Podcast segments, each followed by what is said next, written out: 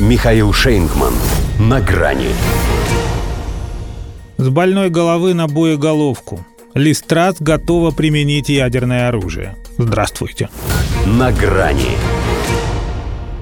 Британские премьеры мужского пола об этом как-то не распространялись. Не считая последнего, но у того вообще вода не держалась. Не то чтобы следили за языком или, смешно сказать, были более миролюбивы, просто их об этом не спрашивали, поскольку это как бы подразумевалось. Коль есть у государства ядерное оружие, то должен быть и лидер, который знает, как с ним поступать. Другое дело женщины. Здесь в каждой хотят рассмотреть маленькую Маргарет Тэтчер. А так, говорят, во время Фолклендской войны уже почти занесла руку, чтобы ударить по Буэнос-Айресу атомной бомбой. Не донесла. С тех пор, видимо, и повелось.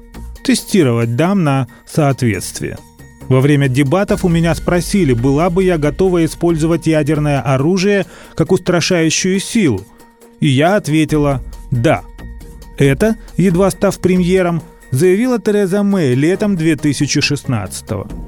И не важно, что летом 2019 она уже плакала горючими слезами, вынуждена покидая резиденцию на Даунинг-стрит 10. Главное это, что она там жила. А кое-кто только собирается туда попасть, потому и лезет из кожи вон на дебатах и в прочем присутствии. Я думаю, что это важная обязанность премьер-министра. Я готова это сделать.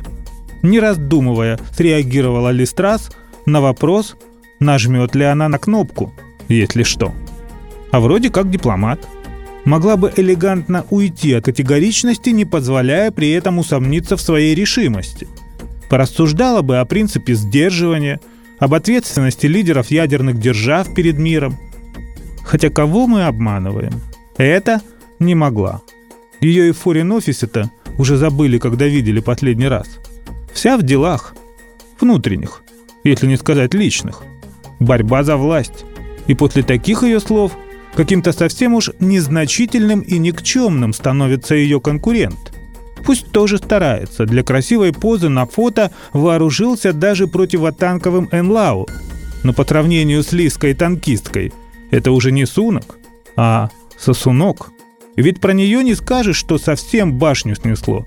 Сама страшнее атомной войны, она выходит наоборот, себя ограничивает, стараясь быть под стать угрозе. И получается – по крайней мере, создает впечатление стервы, которая не остановится ни перед чем. Так и говорит, что пойдет дальше. Правда, когда грозит растекречиванием большего объема разведданных о России, чтобы разоблачать тактику Путина и раскрывать попытки Кремля подорвать свободолюбивые демократии. Хотя, казалось бы, что еще они не придумали, чего бы мы благодаря им о себе не узнали. А вот ей как раз кое-что она следовало бы узнать. Например, такие понятия, как ответный удар, сармат, булава, посейдон. У Британии это с этим делом все гораздо скромнее. Чуть больше 200 допотопных боеголовок на 4 АПЛ. Тем не менее, для затравки Третьей мировой хватит вполне. Этим гранатам только обезьяны и не хватало. 5 сентября она у них появится. До свидания.